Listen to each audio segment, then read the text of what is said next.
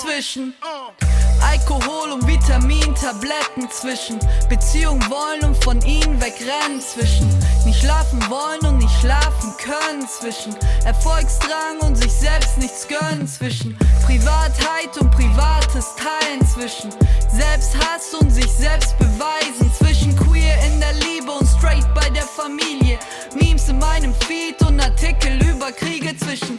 Daheim chillen verpassen wollen zwischen. Feminismus und Ammoniakoidom zwischen Religion und tausenden Sünden, zwischen Hass fühlen und trotzdem Hoffnung verkünden.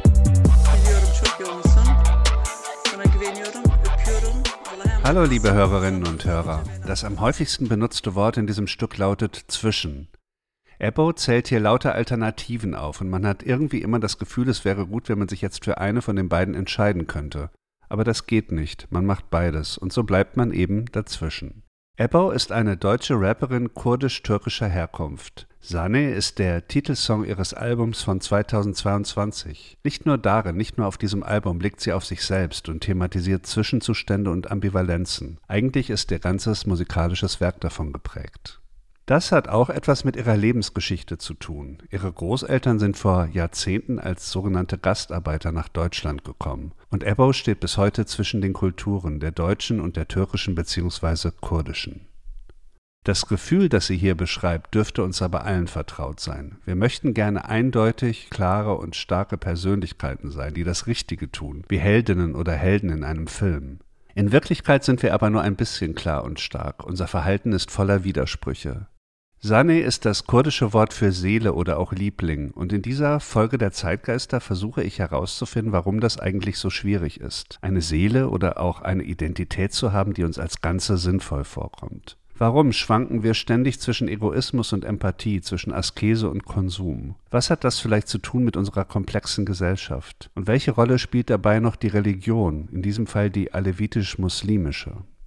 Ich werde dazu auch mit einem Mann sprechen, der in seinen Filmen und Fotoarbeiten versucht zu ergründen, was das bedeutet. Identität zu bilden in einer postmigrantischen Konsumgesellschaft, die teilweise sehr widerstreitende Ansprüche an den Einzelnen stellt.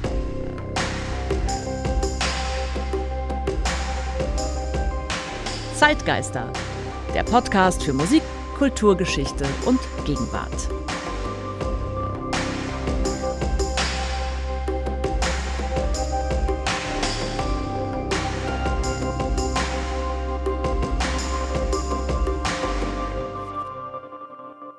Mein Name ist Ralf Schlüter. Ich produziere den Podcast Zeitgeister zusammen mit der Zeitstiftung Ebelin und Gerd Bucerius.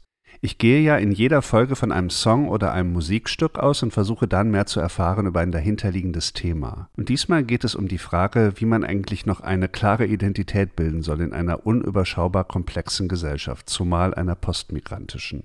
Ebbo, bürgerlich Ebro Düsgün, wurde 1990 in München geboren und lebt heute in Berlin. Wenn man sich ihre Herkunft genauer anschaut, dann merkt man schnell, dass von Anfang an sehr viele Identitätsmerkmale in ihr existierten, mit denen sie klarkommen musste, die sie irgendwie sortieren musste. Ich habe ja schon erwähnt, dass Ebbos Großeltern Kurden aus der Türkei waren, die vor langer Zeit nach Deutschland kamen. Die Familie gehört der Glaubensrichtung der Aleviten an. Man kann das vielleicht als Seitenströmung des Islam bezeichnen. Ich habe ja gedacht am Anfang, dass es Ebo hieße, also so ein internationaler Hip-Hop-Name, aber in Wirklichkeit geht auch dieser Name zurück auf ihre Herkunft. Sie hat selber dazu gesagt, Ebo ist so eine dörfliche Aussprache von meinem Namen. Also wenn man Hussein heißt, wird man zu Husso und Ebro wird zu Ebo. Die Kurdinnen und Kurden in der Türkei sind ja eine unterdrückte ethnische Minderheit. Teilweise hat man versucht, ihre Existenz kulturell total zu negieren. Dahinter steckt eine lange Leidensgeschichte.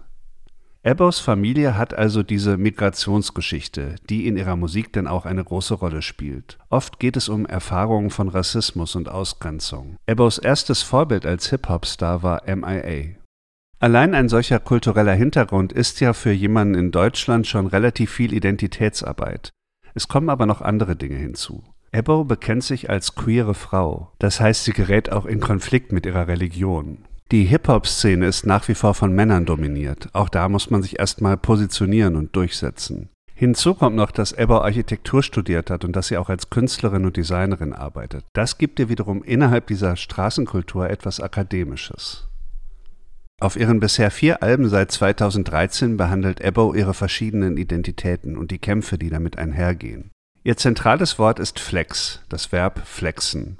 Das bedeutet so viel wie stilvolles Angeben. Und ich dachte mir, vielleicht steckt dahinter auch so etwas wie flexibel oder biegsam. Ein Zitat von Ebbo aus Punani Power. Ihr hasst mich, ihr hasst mich so richtig, denn diese Kanakin hier macht sich zu wichtig, ist zu gebildet, sieht zu gut aus, zersprengt eure Kästen muslimischer Frauen. Autsch.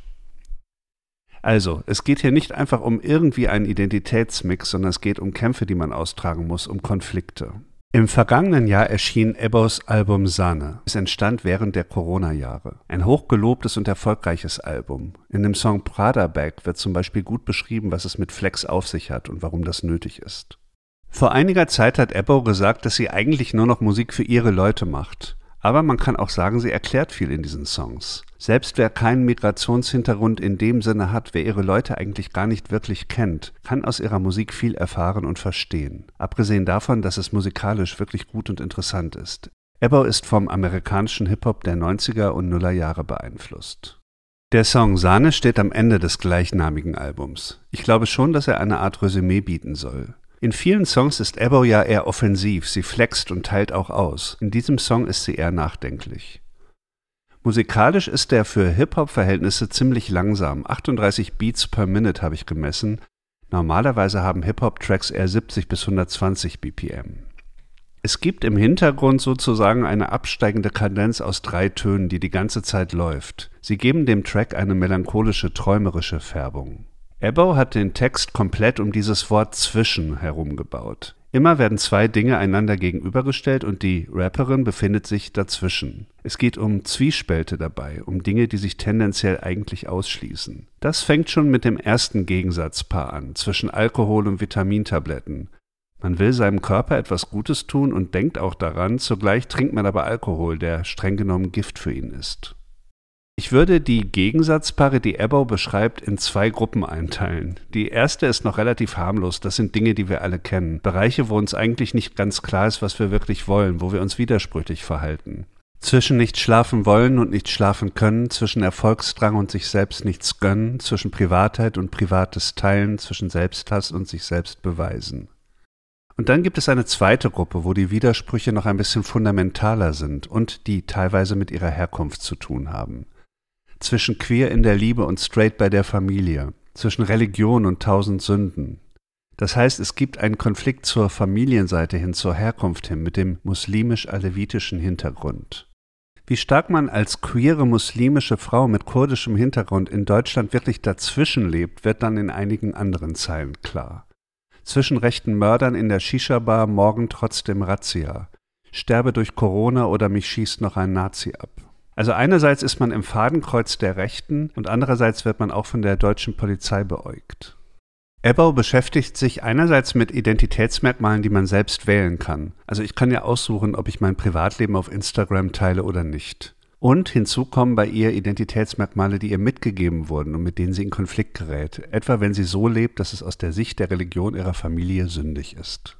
Ich glaube, das ist das Dreieck, in dem moderne Menschen sich generell heute bewegen. Also Dreieck heißt mitgegebene Identität, selbstgewählte Identität und dann dazwischen man selber und die Tatsache, dass man die Ansprüche, die von beiden ausgehen, auch immer wieder verfehlt, weil man eben ein Mensch ist. Hinzu kommt noch, dass diese Identitätsverwirrung natürlich im Alter zwischen 20 und 30 ganz besonders schlimm ist. Das thematisiert Ebbo auch im Song. Für mich ist Sana auch ein ehrliches Selbstporträt einer facettenreichen Frau mit Anfang 30.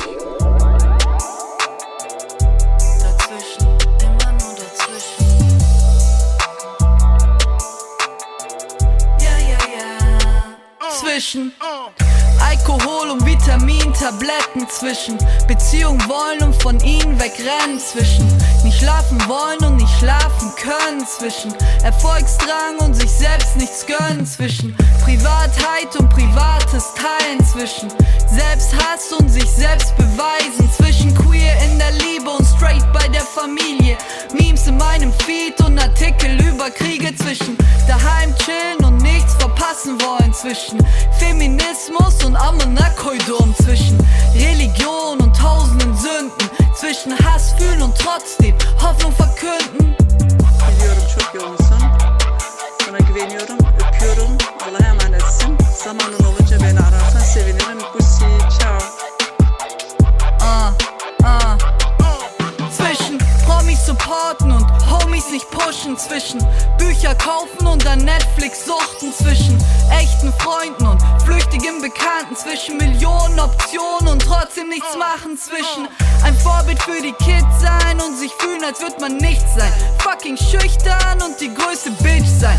Zwischen Online-Shoppen und Online-Petitionen. Oldschool RB und Ahmeds beste Strophen. Zwischen Schultern für die Tränen sein und Tränen auf die Schultern weinen. Leidenschaft folgen und niemals in die Schulden treiben. Panikattacken und Adrenalinkicks. Zwischen Straßenklamotten und Je suis très chic.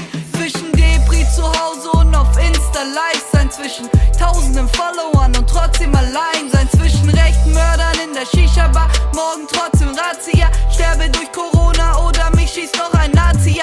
Zwischen Therapie und neuen Katastrophen. Zwischen überall daheim und nirgends zu wohnen. Zwischen Existenzängsten und die Existenz von Marken. Zwischen Wissen, was man fühlt und es trotzdem nicht sagen. Zwischen 25 Tage kämpfen, 5 Tage bluten. Zwischen 20 und 30 warten, bis es gut wird. Zwischen Nestle konsumieren und Geflüchteten helfen. Zwischen kein Geld zum Spenden und dafür Johns campen.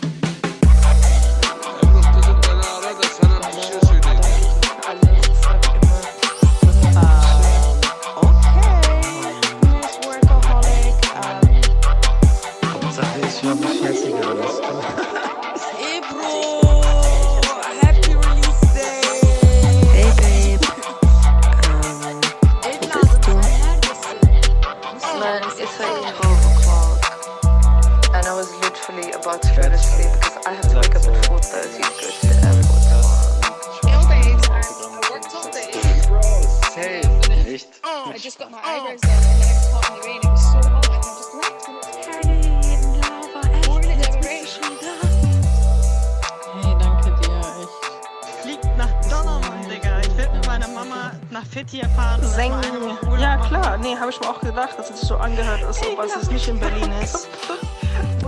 Ja, ihr habt so recht. Chill Chocolate. Moment, guten Morgen, John Ben, Digga.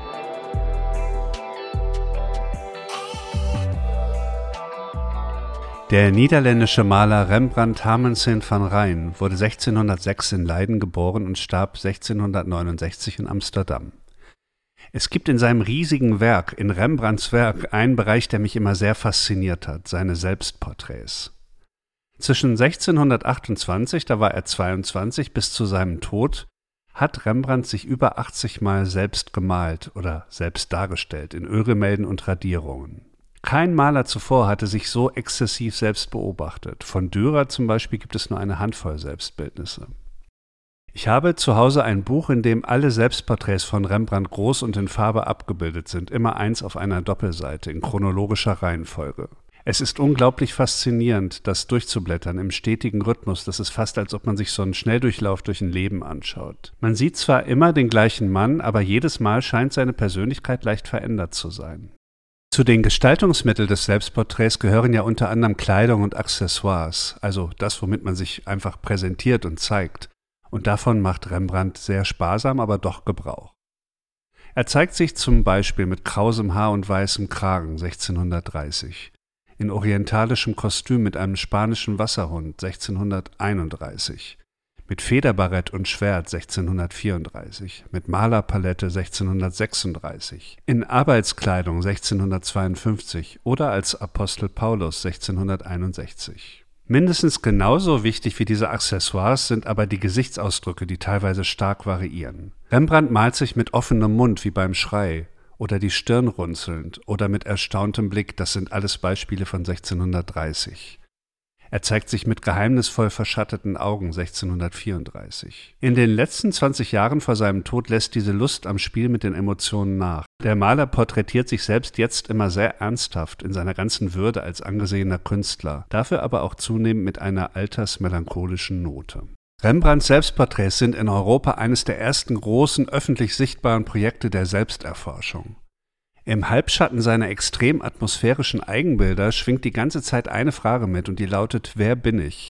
In Rembrandts Epoche, dem 17. Jahrhundert, hatten sich die Menschen in Europa vom geistigen Setting des Mittelalters schon ziemlich weit entfernt. Der Mensch war nicht länger ein abhängiges und unmündiges Kind Gottes, das nach einem Leben voller Frohen und Mühsal eventuell in den Himmel kommen würde.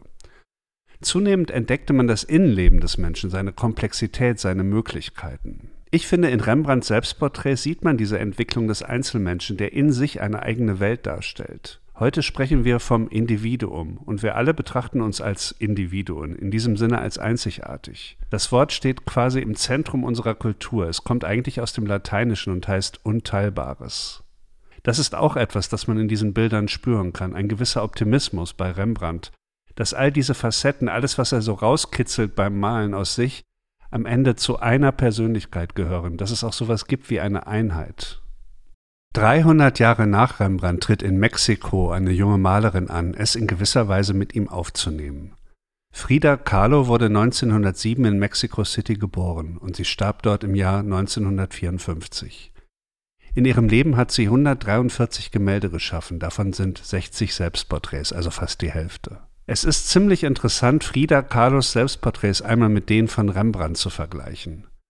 Bei Rembrandt kommt einem die Person selbst fließend vor, so als würde man immer nur eine Momentaufnahme seines Charakters bekommen, zu dem aber eigentlich noch sehr viele andere Aspekte gehören. Bei Frida Kahlo gibt es ein Kontinuum in den Bildern und das ist die Künstlerin selbst. Ihr Gesichtsausdruck ist eigentlich immer sehr ähnlich oder fast gleich, ernsthaft, die Augen gerade auf den Betrachter gerichtet, niemals verzieht sie das Gesicht, immer sitzt sie gerade im Bild. In Carlos Bildern wird die Geschichte über Details erzählt, die sie sich selbst zuordnet. Sie hat ja ein Leben mit viel Schmerz und Leid geführt. Kinderlähmung mit sechs, später wurde sie im Alter von 18 Jahren bei einem Busunfall sehr schwer verletzt. Eine Stahlstange hatte sich durch ihr Becken gebohrt. Sie war dann gezwungen, ihre Tage größtenteils in einem Stahlkorsett oder einem Ganzkörpergips im Bett zu verbringen. Die Beziehung zu dem berühmten Maler Diego Rivera war von extremen Schwankungen geprägt, unter anderem durch seine Untreue. Heute würde man wohl von einer toxischen Beziehung sprechen. Sie heiratete ihn zweimal. Wenn man jetzt wiederum ein Buch mit Frida Kahlos Selbstporträts durchblättert, ist das Erlebnis viel düsterer als bei Rembrandt. Auch bei ihr steht ein Individuum im Mittelpunkt, aber eines, das sehr viel mehr Widersprüche und Anfechtungen zu bestehen hat. Carlo malt sich mit Totenkopfbildern auf der Stirn in Gedanken an den Tod 1943, mit aufgerissenem Körper und einer bröckelnden Steinsäule, die ihre zerstörte Wirbelsäule repräsentiert 1944, mit abgeschnittenem Haar 1940 ebenso wie mit offenem langem Haar 1947. Hinzu kommen etliche Bilder mit Affen und Papageien in verschiedenen Konstellationen. Frida Kahlo ist ja die Tochter eines deutschen Einwanderers in Mexiko und ihre Mutter hatte sowohl indigene als auch spanische Wurzeln. In einem ihrer beeindruckendsten Selbstporträts thematisierte sie diesen kulturellen Mix, die zwei Fridas von 1939. Auf diesem Gemälde sieht man Frida Kahlo zweimal auf einer Bank sitzen.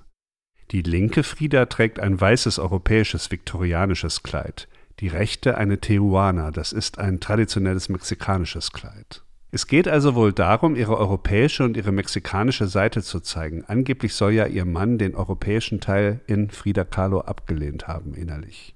Bei beiden Friedas ist das Herz offen zu sehen. Bei der europäischen ist es quasi aufgeschnitten und Frieda hat eine OP-Schere in der Hand, von der Blut tropft. Überhaupt ist die Atmosphäre in dem Bild angstvoll. Im Hintergrund sieht man einen bewölkten Himmel und die Erde ist kahl. Beide Friedas sind mit einer Blutader verbunden, sie halten sich aber außerdem an den Händen, als hätten sie Angst, auseinandergerissen zu werden. Dieses Bild handelt vom Dazwischen, könnte man mit Ebbo sagen. Es zeigt zwei Frieda-Ichs und keines ist sie ganz. Ihre europäische Seite erscheint dabei als verletzlicher, schutzloser. Das optimistische Ich, das uns bei Rembrandt im 17. Jahrhundert noch anschaute, ist hier ein prekäres, bedrohtes Ich geworden. Das hat nicht zuletzt mit den beiden Identitätsmerkmalen zu tun, die hier wichtig werden. Carlo war von gemischter Herkunft und sie war eine Frau. Damals nahm man sie nur als Gattin des berühmten Malers Diego Rivera wahr. Erst nach ihrem Tod wurde sie wirklich berühmt. Es ist interessant, dass sich Ebbo auf Frida Kahlo ganz direkt bezieht. In einem Interview bezeichnete sie sich selbst als Frida Kahlo der Straße und erläuterte das. Zitat Frida Kahlo ist eine der wichtigsten Künstlerinnen überhaupt für mich. Sie war stark und sie hat Verletzbarkeit in ihren Kunstwerken gezeigt. Ich würde jetzt gerne das Thema noch einmal erweitern. Es ist ja nicht zu übersehen, dass die Identitäten, die in migrantischen Communities verankert sind, in Deutschland immer noch nicht so etabliert werden konnten, wie es angesichts der langen Einwanderungsgeschichte eigentlich sein könnte und müsste. Noch immer gibt es die Vorstellung einer Mehrheitsgesellschaft, die weiß und deutsch ist und denen die anderen gegenüberstehen. Warum ist das eigentlich so? Wäre es für die persönliche Selbstfindung von Menschen nicht gut, wenn möglichst viele Identitäten in einer Gesellschaft als normal und akzeptabel gelten würden? Ich habe dazu mit Mirza oder Bashe gesprochen. Der deutsch-türkische Filmregisseur und Fotograf wurde 1988 in Remscheid geboren. In seinen Dokumentarfilmen und Fotoarbeiten wirft er einen Blick auf migrantische Communities in Deutschland. Er selbst sagt, er beziehe einen guten Teil seiner Inspiration aus den Wurzeln seiner Familie in Anatolien. Eine kulturell unergründliche Quelle nennt er das. In seinen behutsam erzählten Filmen wie Leidenschaft von 2015 oder Sounds der Seele, Wege türkischer Musik in Deutschland von 2021 wirft er einen Blick von außen auf die Menschen und ihre Identitätsbildung, der zugleich aber ein Blick von innen ist, weil er eben selbst aus einer türkischen Familie stammt. Sein spezielles Interesse gilt der Frage, was eigentlich Musik und Kultur überhaupt dafür tun kann, den Spielraum für alle zu erweitern und sich vielleicht auch besser zu verständigen. Mirza oder Bashe hat einige Videos für Ebbau gedreht. Das hat den Reiz für mich nochmal erhöht, mit ihm zu sprechen. Ich habe Mirza oder Bashe in Berlin getroffen und meine erste Frage an ihn war, was das eigentlich ist, eine persönliche Identität. Also ich glaube, dass wir nicht von einer Identität sprechen können. Ich glaube, das ist so eine Art Puzzle, wie man sich das vorstellen kann, das aus verschiedenen Sachen besteht. Und es ist auch nichts, was vielleicht durchgehend da ist. Vielleicht ändern sich auch bestimmte Sachen in der Identität einer, einer Person. Ich würde nicht von einer Identität sprechen. Und doch hat man ja einen Namen und einen Personalausweis und man wird von außen wiedererkannt. Wie kann man denn diese ganzen Identitäten dann überhaupt zusammenfassen? Also ich glaube, das, das ist ein sehr individuelles Thema, dass Menschen für sich bestimmte Identitäten in sich tragen. Das hat man vor allem als Kind von Menschen mit Migrationshintergrund, dass man da verschiedene kulturelle Aspekte mit sich äh, trägt in einer Gesellschaft, die vielleicht andere kulturelle Werte hat. Ja, ich glaube, das ist ein sehr individuelles Thema. Du bist 1988 in Remscheid geboren im Ruhrgebiet und du kommst aus einer türkischen Familie. Ab wann war das für dich ein Thema, dass es einerseits eben diese Realität, diese deutsche Realität des Ruhrgebiets gibt und andererseits die Familientradition und die Kultur? Das beginnt tatsächlich ganz früh, weil man in einen Haushalt geboren wird, wo eine andere Sprache gesprochen wird, ganz anderes Fernsehen auch äh, konsumiert wird, ganz andere Musik, ganz andere Gerüche, Essen ist anders. Und dann kommt natürlich auch die Komponente der Religion. Und äh, spätestens, wenn im Leben sowas wie Kindergarten und Schule beginnt, wird man auf Grenzen aufmerksam gemacht, schon von zu Hause aus. Wie, zum Beispiel, das und das essen wir nicht, das und das trinken wir nicht, so und so verhalten wir uns nicht. Mit diesen Grenzen merkt man eigentlich, dass man zu Hause eine sehr dominante Identität hat, die draußen einen ganz klaren Unterschied macht. Das heißt, im Prinzip muss man sich vorstellen wie so eine Innenwelt und eine Außenwelt. Also sobald ich das Haus verlasse und in so öffentliche Institutionen komme, finde ich da eine völlig andere Realität vor? Äh, definitiv. Und ähm, was auch sehr interessant ist, in der, das, das bestätigen mir viele Menschen mit einer sogenannten Migrationsgeschichte, dass sie teilweise auch mehr oder weniger ein Doppelleben führen in ihrer Kindheit, weil sie zum Beispiel nach den Weihnachtsferien äh, erzählen, was sie für Weihnachtsgeschenke bekommen haben, obwohl zu Hause nicht mal ein Weihnachtsbaum stand. Um einfach in dieser Mehrheit ähm, in, in, der, in der Schulklasse oder wie auch immer auch nicht unterzugehen. Das ist auch eine interessante Entwicklungsstufe, die man, die man durchmacht. Irgendwann baut man aber auch ein gewisses Selbstbewusstsein, wo man dann auch ganz normal vor der Klasse stehen kann und sagen kann, nee, wir feiern kein Weihnachten. Aber es sind interessante Phasen, die man da vor allem in der Kindheit durchmacht. Ist das in dieser Phase, also jetzt Schule vor allem, ne, wenn man in die Schule kommt, ist das in der Zeit eher eine Diskrepanz, äh, die man erlebt oder, oder ein Nebeneinander, wo man einfach so irgendwann ganz virtuos wechselt zwischen der heimischen Identität und der öffentlichen in der Schule? Das kommt auch immer ein bisschen drauf an, wo man gelandet ist. Ich bin ähm, in der Grundschule, aber auch in der weiterführenden Schule immer umgeben gewesen von Menschen mit einer ähnlichen Biografie. Das heißt, ich bin nicht unfassbar in der Unterzahl gewesen, nicht als einziger Junge mit türkischem Migrationshintergrund, sondern wir waren dann schon immer mindestens fünf Leute. Und das führt natürlich dazu, dass man sich aneinander versteht und auch ein gewisses Selbstbewusstsein an den Tag legen kann, weil man sich gegenseitig in bestimmten Themen unterstützen kann und ergänzen kann. Das hat natürlich auch irgendwie einen Schutzmechanismus, dass, äh, weil man auch ungefähr weiß, wie es bei dem anderen zu Hause abgeht, kann man, kann man dann auch sich gegenseitig beschützen. Also es ist auch ein bisschen abhängig davon, in was für einem Umfeld man vielleicht landet.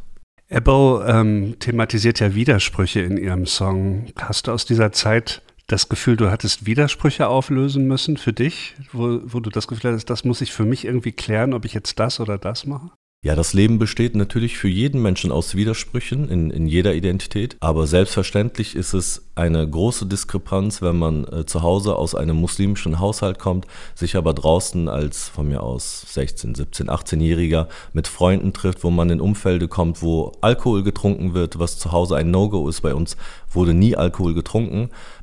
Und das muss man managen. Auf Klassenfahrten muss man bestimmte Situationen, bestimmte Diskrepanzen einfach managen können. Manche äh, können sich mit dieser, mit dieser Identität nicht anfreunden, nicht dazu zu gehören und gehen mit. Und manche können äh, äh ble bleiben und sagen, ja, also ich, ich mache es nicht aus dem und dem Grund.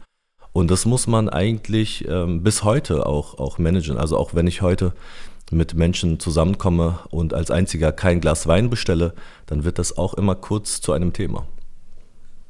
In deinem Film Leidenschaft oder Leidenschaft von 2015, da gibt es eine interessante Stelle, finde ich. Da geht es auch um Lehrer und ähm, türkische SchülerInnen und so die Frage, die können sich noch nicht mal die Namen merken. Also ähm, nach all den Jahrzehnten Migrationsgeschichte Deutschland und Türkei kann man noch nicht mal bestimmte Buchstaben oder bestimmte Aussprachen sich merken. Das ist ja schon, wenn man das als Detail nimmt, ganz schön verletzend auch, oder?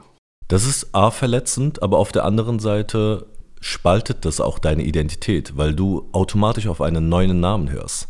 Wenn du Tuba heißt zu Hause in Wirklichkeit, aber in der Schule Tukba genannt wirst, jahrelang, ist das ein neuer Name, der dadurch entsteht. Und das führt auch zu einer schizophrenen Haltung, dass man einen komplett neuen Namen auch annimmt. Ich habe bei meiner allerersten Fotografieausstellung, das war 2011, mein erster Satz war, als ich die Ausstellung eröffnet habe, ich heiße Mirza Odabaşı und Mirza Odabasi. Ich höre auf beide Namen. So. Und das ist, das ist so ein bisschen diese, dieses Hin und Her, was man tatsächlich durchmacht. Äh, mittlerweile ist es aber auch zum Glück nicht mehr so. Also die Menschen bemühen sich, die Namen richtig auszusprechen. Ganz banales Beispiel sind Sportereignisse, wo die Moderatoren nicht nur die spanischen und italienischen Namen mittlerweile richtig aussprechen, sondern auch türkische, teilweise arabische und das auch thematisieren. Und ich denke, da haben wir auch mittlerweile ein Häkchen dahinter gemacht. Ein wichtiges Zentrum deiner gesamten Filmarbeit ist ja Hip-Hop. Hip-Hop als Musik, als Ausdrucksform.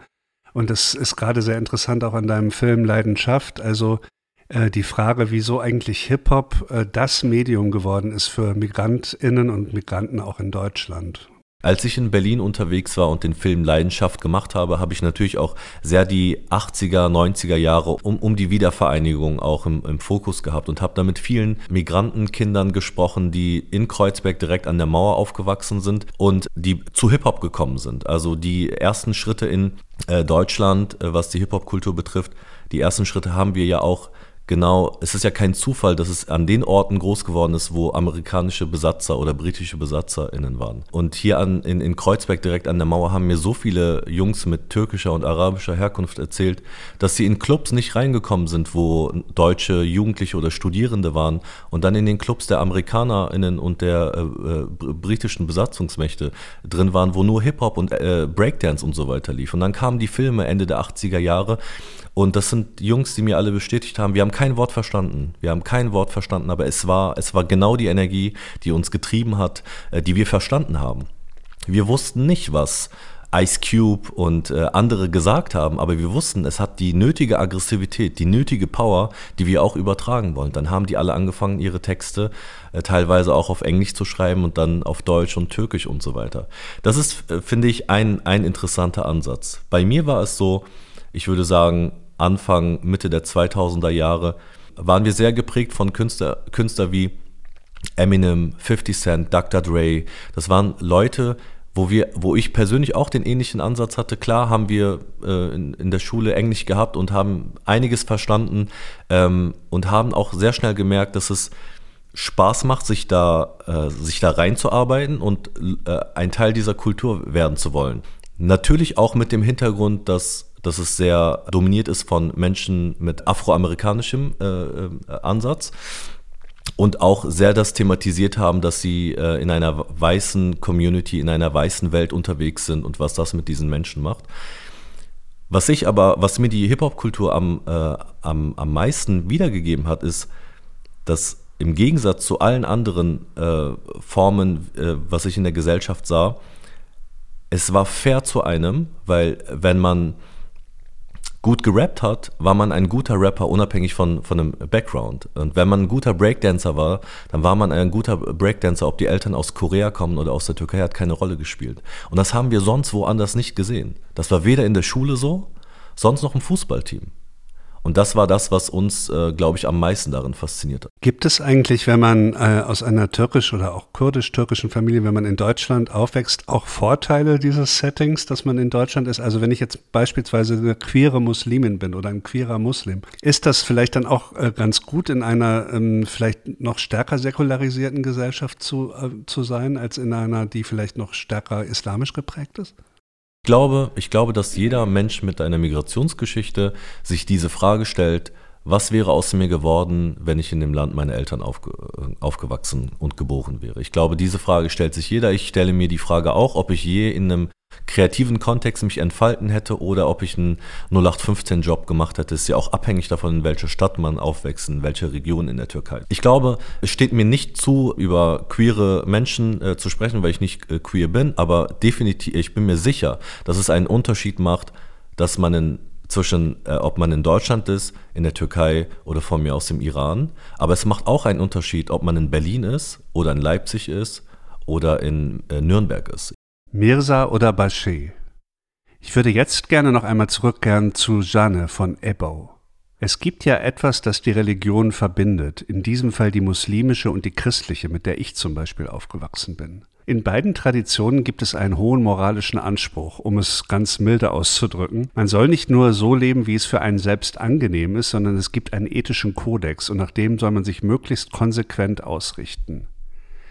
Das scheint in Ebbos Song durch. Zum Beispiel Online-Shoppen und Online-Petitionen. Also einerseits unterschreiben wir eine Petition für einen ganz hohen, guten politisch-moralischen Zweck, etwa zum Thema Klimawandel, und im nächsten Moment klicken wir wieder auf Amazon und bestellen irgendwas, damit wir gerade ein gutes Gefühl haben und dahinter steckt, wie wir wissen, ein sehr problematisches System. Ich glaube nicht, dass es irgendjemanden gibt, der diesen Widersprüchen ausweichen kann. Selbst die allerbanalsten Dinge, die Frage, welches Wasser oder welchen Kaffee wir trinken, sind so eng mit den globalen Problemen verbunden, dass niemand religiös gesprochen auch nur einen einzigen Tag unschuldig bleiben kann. Ebbos Botschaft in diesem Song ist für mich auch, damit vielleicht gelassener umzugehen. Man kann nicht alles begradigen. In einem Interview mit Zeit Online hat sie gesagt, im Titelstück von Janet geht es darum, Ambivalenzen auszuhalten, zu sagen, es ist okay, an sich zu arbeiten und trotzdem Rückfälle zu erleben. Es ist okay, sich zwischen mehreren Welten zu bewegen. Das ist der größte Flex, zu akzeptieren, dass man mehrere Identitäten auf sich vereint, selbst wenn diese Identitäten widersprüchlich sind. Das war die Folge Nummer 36 des Podcasts Zeitgeister. Ich bedanke mich bei euch fürs Zuhören, bei Mirza oder Bashir für das Gespräch und natürlich beim Team der Zeitstiftung.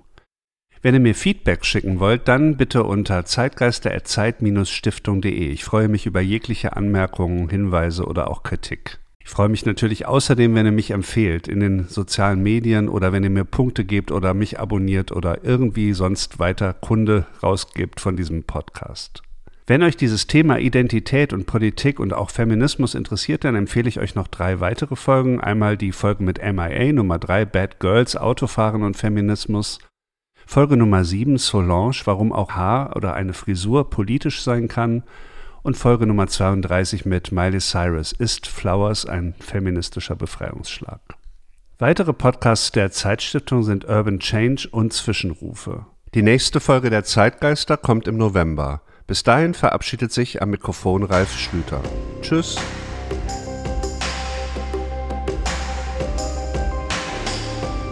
Zeitgeister, der Podcast für Musik, Kulturgeschichte und Gegenwart.